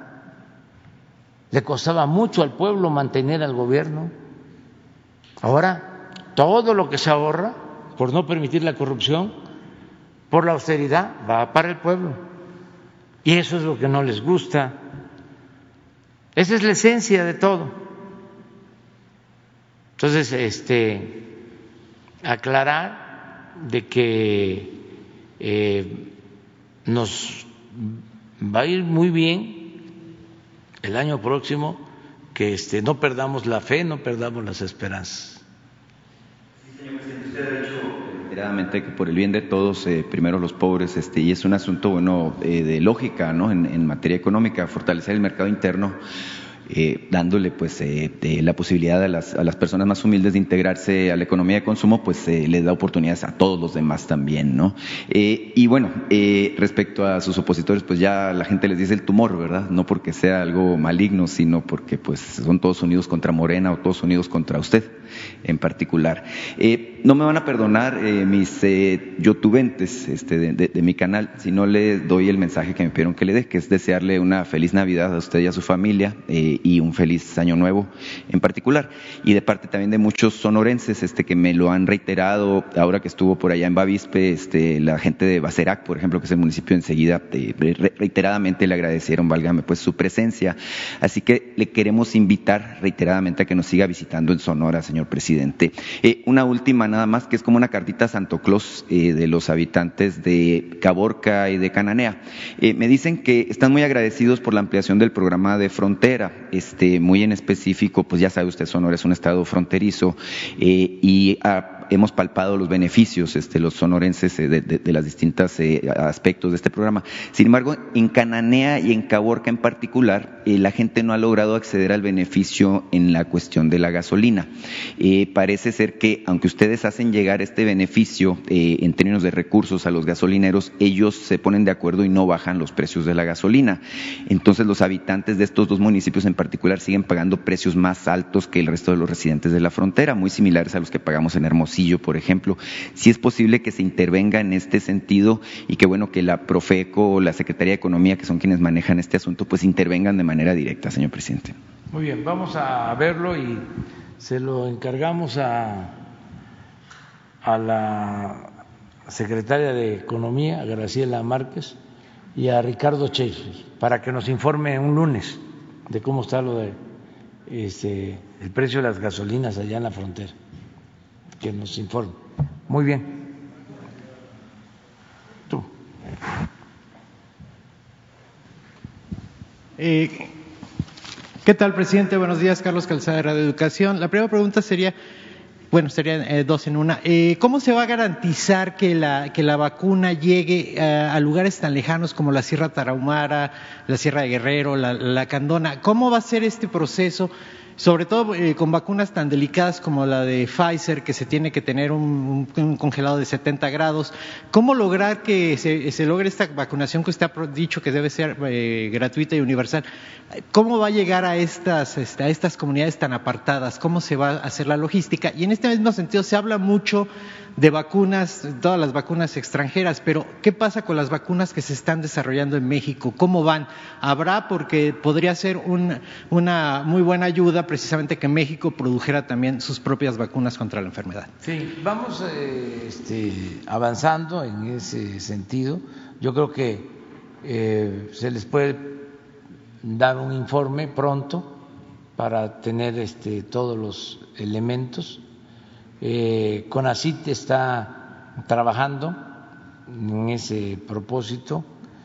Eh, el nuevo director del POLI es un experto, es un especialista en vacunas. Hay eh, médicos, hay investigadores mexicanos muy buenos y ya se está avanzando en eso. Hay registros de investigación, pero que en una eh, reunión posterior con Hugo López Gatel, una tarde, que este, informe sobre eso. Eh, ¿Cómo vamos a llegar a todos los pueblos? Eh, lo vamos a lograr. Este, contamos con el apoyo fundamentalmente de la Secretaría de Marina y de la Secretaría de la Defensa se tienen aviones, se tienen helicópteros eh, para ir a los sitios más apartados. Si se tiene que ir a la Tarahumara, si se tiene que ir a la Candona, a la Sierra Norte de Puebla, eh, a la Sierra Juárez de Oaxaca, eh, a la Sierra Sur de Oaxaca a Guerrero, mm, eh, a donde sea se va a llegar este, con la vacuna, porque contamos con el apoyo de las Fuerzas Armadas. Y se tienen este, aviones y se tienen helicópteros para llegar a todos lados y también por carretera. Eh, si eh, se sigue comportando Campeche, por ejemplo, como está este, eh, sucediendo, que ya llevan como un, mes en verde, eh, y necesitamos ya vacunar a los maestros, porque pueden empezar este, las clases en Campeche. Pues eh, hay dos aeropuertos, diría tres y, y cuatro, donde pueden llegar aviones grandes. Es Campeche y Ciudad del Carmen de Campeche, pero también Mérida que puede quedar cerca, y Chetumal, para eh, ir a Calakmul, Espujil, toda esa región. Entonces, de ahí de los aeropuertos en helicóptero o por carretera.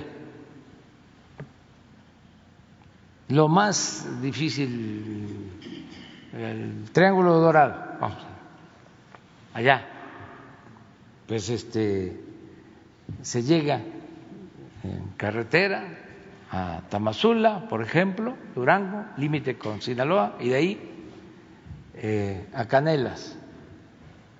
Ya se está haciendo la carretera, pero bueno, se puede ir en helicóptero. Em, en Chihuahua. Morelos es el municipio más apartado de Chihuahua. Por carretera como 12, 14 horas. Porque está en los límites con Sinaloa, cerca de Choy y del fuerte, allá. Pero hay en Morelos una pista para eh, avioneta y se puede también bajar en helicóptero. Eh, Batopilas, Chihuahua, ahí cerca de Morelos, relativamente cerca. También hay pista y se puede llegar en helicóptero. Estamos hablando de los lugares más apartados. Entonces, sí se puede. Y se va a presentar toda una estrategia con ese propósito, eh, respetando eh, las prioridades. O sea, primero, los trabajadores de salud que están atendiendo enfermos COVID. Primero. Segundo, adultos mayores de ancianos hacia este, población eh, mayor, madura. Son como 12 millones. Em, tercero, lo de enfermos crónicos. También. Y cuarto, los maestros. Y de ahí hacia abajo. Por eso hablábamos de la presentación muy eh, aproximada de cuándo podríamos, de conformidad con la disponibilidad, este, recibir nosotros la vacuna, cuándo nos va a tocar. Pero si se cumple con los planes, por eso es muy importante, repito, lo de Pfizer, aunque sea una muestra, aunque sea un ensayo, aunque sea para eh, calibrar, pero ese fue el acuerdo que se tuvo con ellos y el que estén cumpliendo es un buen indicio de que van a cumplir con las entregas. Además, es una empresa seria. Si no llega eh, la vacuna en tiempo, pues aquí vamos a informar de que pues no cumplieron. Pero yo estoy seguro que no va a haber necesidad de decir no cumplieron. Aquí vamos a estar diciendo cumplieron y gracias a Pfizer, porque nobleza obliga. Lo mismo sobre tu pregunta, que es muy interesante, darle confianza a la gente de que no eh, permitiríamos que se usara una vacuna que dañara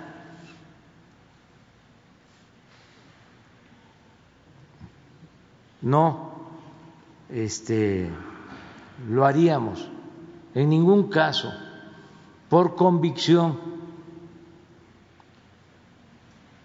No se permitiría. Por eso eh, defiendo al doctor Alcocer, es una gente honesta, es un hombre con ética, y por eso defiendo a Hugo López Gatel y defiendo a Reyes Terán y defiendo a todos los técnicos, a los médicos, a los científicos que están a cargo de esta estrategia. Porque es gente honesta, humana. Entonces, decirle a los mexicanos, tengan confianza, este, no se les eh, pondría una vacuna si este, hay riesgos, hay reacciones o hay efectos que pueden este, resultar dañinos. Eso no, primero. Segundo, que también tenemos una muy buena vacuna, que es la información que no se esconde. Entonces, todos los días informamos y así también vacunamos a la gente de la desinformación, de la propaganda, de los intereses creados, de la manipulación, de la mala leche, como se dice coloquialmente. Aquí, todos los días. Entonces, si hay reacción, no lo deseamos, ¿no? De quienes están vacunando alguna cosa, pues no vamos a ocultar nada. Aquí se va a decir, está pasando esto, y si es un asunto que consideremos eh, grave, intervenimos. Tenemos que proteger a la gente. Entonces, que tengan confianza que no vamos a hacer nada, nada, nada, absolutamente nada que dañe al pueblo. Presidente, precisamente eh, ya que mencionó esto del tiempo que le tocaría la vacuna, se ha manejado, ha, eh, estado corriendo la especie de que tanto usted como varios integrantes de su gabinete ya se habrían vacunado, que habrían recibido una dosis de la vacuna de Cancino, la, la vacuna china, y que ustedes, usted y varios integrantes de su gabinete ya estarían vacunados en contra del COVID. ¿Qué, qué, qué hay sobre esto, presidente? Pues que es parte de la politiquería son muy inmorales nuestros eh, adversarios. Ese es un distintivo, una característica este, del conservadurismo. Son muy hipócritas, muy mentirosos y muy corruptos. Cuando sepan de un conservador, actúen de manera precavida. Entonces, este, pues no es cierto, pero así hay muchísimas cosas en los medios, muchas mentiras. Imagínense, este, ¿Cómo voy a hacer yo eso? Me voy a, vacunar. Yo lo que estoy haciendo es cuidándome hasta que me toque mi turno. Ya estoy sacando también mis cuentas. Me va a tocar como para marzo. Para marzo. Este, por la edad y por la hipertensión que también decir que estoy bien de salud, gracias a la naturaleza, al creador y a la ciencia, estamos bien. Entonces, este, eso es lo que podemos comentar. Y ya por último, presidente, ahondando un poco más sobre el asunto de la economía, ¿se tiene un estimado de qué repercusiones o hasta dónde puede golpear precisamente este nuevo confinamiento que se ha visto en el Estado de México y la Ciudad de México, que son dos de las entidades que más aportan al Producto Interno Bruto? ¿Se tiene alguna estimación de este nuevo confinamiento? ¿Qué, qué efectos puede tener para la economía? Gracias. Pues este, sí, va a afectar no creo que mucho, porque, mire, se tomó la decisión de poner a la ciudad, a, em, el Estado de México, la zona conurbada en rojo, porque tenemos que garantizar la atención médica, que nadie se quede sin la atención médica. Y estaba creciendo eh, mucho el número de contagios aquí en la ciudad. También informarle a la gente, ayer hicimos una evaluación eh, de 32 estados, 32 entidades, estamos poniendo atención especial en 10. En 22, vamos a decir, eh, hay una situación estable. en 10 es donde tenemos más preocupación, para que la gente tenga esta idea. Y de esas 10 tenemos eh, eh, cuatro en la zona conurbada, la ciudad.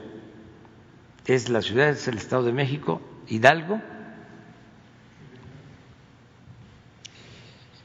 Morelos, que había estado controlado y hay un repunte ahí. Y por eso también eh, se decidió ponerlo en rojo. Eh, nos va a ayudar, primero, el buen comportamiento de la gente, porque se tiene que decir, no sé si los medios lo digan, pero nunca se había tenido una semana como esta, con eh, este, poca movilidad en la ciudad. Que yo recuerde, pues, esta semana, todavía hasta hoy, era una cosa este, de eh, mucho, mucho, mucho tráfico. No se podía transitar en la ciudad. Eso mm, toda esta semana, a partir de que se decide de que va a haber eh, semáforo rojo, baja la movilidad considerablemente. Y muchas gracias a la gente por eso. Entonces, queríamos llegar a mañana este sin semáforo rojo, porque naturalmente después de Navidad ya baja la movilidad en la ciudad, siempre ha sido así. porque muchos salen y baja la movilidad hasta vísperas de los Reyes Magos. Pero eh, se tuvo que hacer antes para actuar de manera responsable y salvar vidas. Entonces, afortunadamente va a bajar más la movilidad a partir de mañana, natural. Entonces, esto significa menos contagios y eh, creo que vamos a empezar enero, lo deseo además, eh, ya con una situación mejor en la Ciudad de México y en el Valle de México. De modo que tú preguntas sobre la afectación de la economía, creo que no va a ser mucha. Deseáramos que no se afectara. Me duele el que estén cerrados negocios, eh, la situación de los restaurantes, de mucha gente que este, ha padecido Estoy consciente de eso. Pero pues tenemos que optar entre inconvenientes. Siempre es así. Y hemos buscado el equilibrio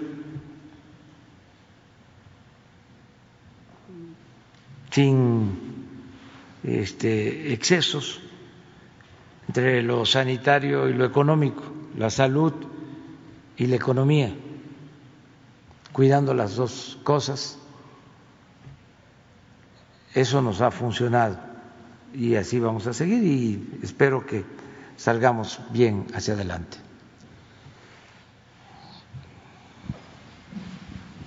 Presidente, eh, buenos días. Eh, preguntarle con, eh, primero con este tema del el COVID, este, ya ha comentado que bueno hay eh, recursos para la vacuna, pero si todavía eh, la Federación cuenta con recursos para seguir atendiendo eh, pues lo que viene de esta pandemia debido a que es más crítica. Se lo comento porque, por ejemplo, en Nuevo León se habla de que el gobernador ya dijo que pues este ya no hay recursos para eh, las pruebas rápidas. Si este tipo de situación eh, ya lo están detectando aquí en este durante las reuniones del gabinete y qué se haría en este caso y si ahorita me permite una segunda pregunta. Recursos hay a nivel del gobierno federal y son recursos de todos los mexicanos, de los de Nuevo León, de los de Chiapas, de todos, o sea, todos los recursos. De modo que en el caso de los recursos para las pruebas se han adquirido este, una cantidad millonaria de, este, de pruebas rápidas. Entonces no va a faltar ni en Nuevo León ni en ninguna parte. O sea, en caso de que en, se está dando esta situación, esperaría, por ejemplo, no sé, que el gobernador eh, se acerque a usted o ustedes. Este, no, es que hay comunicación. O sea, eso no se regatea. Eso es una obligación que tenemos, que no falte eh, insumos, que no falten medicamentos, que no falte este, las pruebas y eh, tenemos recursos, hay fondos, eh, hay presupuesto. Eso es muy importante. Les puedo decir cómo estamos terminando, cómo estamos hasta hoy en la recaudación. A ver si tienen ahí el dato. De ayer. Y aquí, aunque parezca disco rayado, repito, de la importancia del combate a la corrupción, de no permitir la corrupción. Si se hubiese mantenido el régimen de corrupción que imperaba, no tendríamos presupuesto. ¿Cómo tendría, eh, estaríamos este, terminando el año. Estamos eh, terminando sin problemas económicos, financieros y sin eh, subejercicio, con una administración eh, casi perfecta del manejo del presupuesto. Ayer hicimos una evaluación con todo el equipo de Hacienda sobre ingresos, sobre egresos, cómo estamos cerrando, cómo tenemos ya garantizado el presupuesto para el año próximo. A ver si tienen el último reporte. Si no, no, ya este, hay uno nuevo, pero eh, se los explico. Eh, hasta ayer eh, teníamos el mismo, la misma recaudación, los mismos ingresos en términos reales, es decir, en términos nominales más, como 50, 100 mil millones de pesos más que el año pasado. Así estamos terminando. Este, si eh, consideramos inflación, estamos igual. Este, en lo nominal, estamos en la recaudación de impuestos como 100 mil millones arriba del año pasado. Entonces, tenemos para financiar. Debemos de eh, tener en caja, a ver si eh, antes de que termine el año les puedo informar, pero debemos de tener como 400, 500 mil millones en caja disponible. Y ya este, estamos finalizando el año. Es la nueva. 23 es la de ayer el corte. Mire, son ingresos generales, incluyen muchas cosas, pero estamos arriba 0.2. Igual, pues, términos reales. Términos nominales hay un aumento porque el mismo periodo del año pasado eran 3 billones 908. Ahora son 4 billones 48 mil.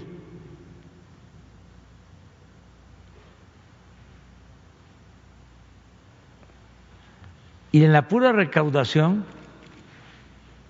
el aumento es 0.7 porque de 3 billones 157 a 3 billones 287. Pero aquí hay dos impuestos que son muy representativos. El impuesto sobre la renta, un billón seiscientos sesenta y seis mil, un billón seiscientos sesenta y dos mil el año pasado. Ahora, un billón setecientos treinta y cuatro mil. Aquí estamos hablando como de 60, 70 mil millones más. Impuestos sobre la renta. Y el IVA, 921 mil millones. 921 mil millones, 972 mil como 50 mil millones más en los dos, eh, digo en el IVA en este caso. Entonces, vamos bien. Y esto sin incluir, porque eso tiene que ver con la riqueza nacional, las reservas del Banco de México, cómo han crecido sin ningún problema. Acaba de darse a conocer el dato de inflación, también este, un poco arriba del 3%. Eh, el peso anda eh, como en 20 pesos promedio por dólar. Este, llegó a estar a más de 25 pesos por dólar. O sea, ahí tenemos 5 pesos por dólar, este, menos. Eh, en los dos años que llevamos no ha habido devaluación, no se ha depreciado el peso. Y son malas las comparaciones, pero vean cómo está en otros países como también son malas las comparaciones y es de mal gusto, porque al final de cuentas este, deseamos vivir en un mundo sin frontera y que eh, reine la fraternidad universal, ¿no? Y no podemos compararnos cuando se trata de desgracias, ¿no? Pero eh, en la pregunta de cómo nos ha ido en el tratamiento de la pandemia, pues este, con relación a otros países, eh, no andamos mal. No podría yo decir por dignidad, por respeto, incluso por cuestiones este, de discreción política, porque tengo relación con jefes de Estado, lo que me dicen. ¿Sí? Este, lo podría decir aquí, porque me acaban de decir hace poco, este, de cómo nos ven con relación al manejo de la pandemia, pero bueno, mm, no tengo necesidad de decirlo, nada más eh, que la gente tenga confianza, que estamos trabajando, eh, nos aplicamos, eh, que tenemos muy buenos servidores públicos que nos están este, ayudando y que tengamos fe, que tengamos, tengamos esperanza de que vamos a salir adelante. Presidente, y nada más este, en otro tema rápidamente, ¿qué le, si le informaron acerca de que se aseguraron inmuebles este, del exsecretario de Seguridad Pública, Genaro García Luna, qué fue lo que le comentaron al respecto? Sí, informaron en la mañana, como informan de otros temas, de que este, se protegieron tres bienes del señor García Luna, tres casas. Esta es una eh, investigación de la Fiscalía General de la República. Eso es lo único que nos informaron. Lo que ya está este, en los medios, lo que ya se conoce, es lo que sé sobre el asunto. Bueno, así. A todos. Con todo cariño.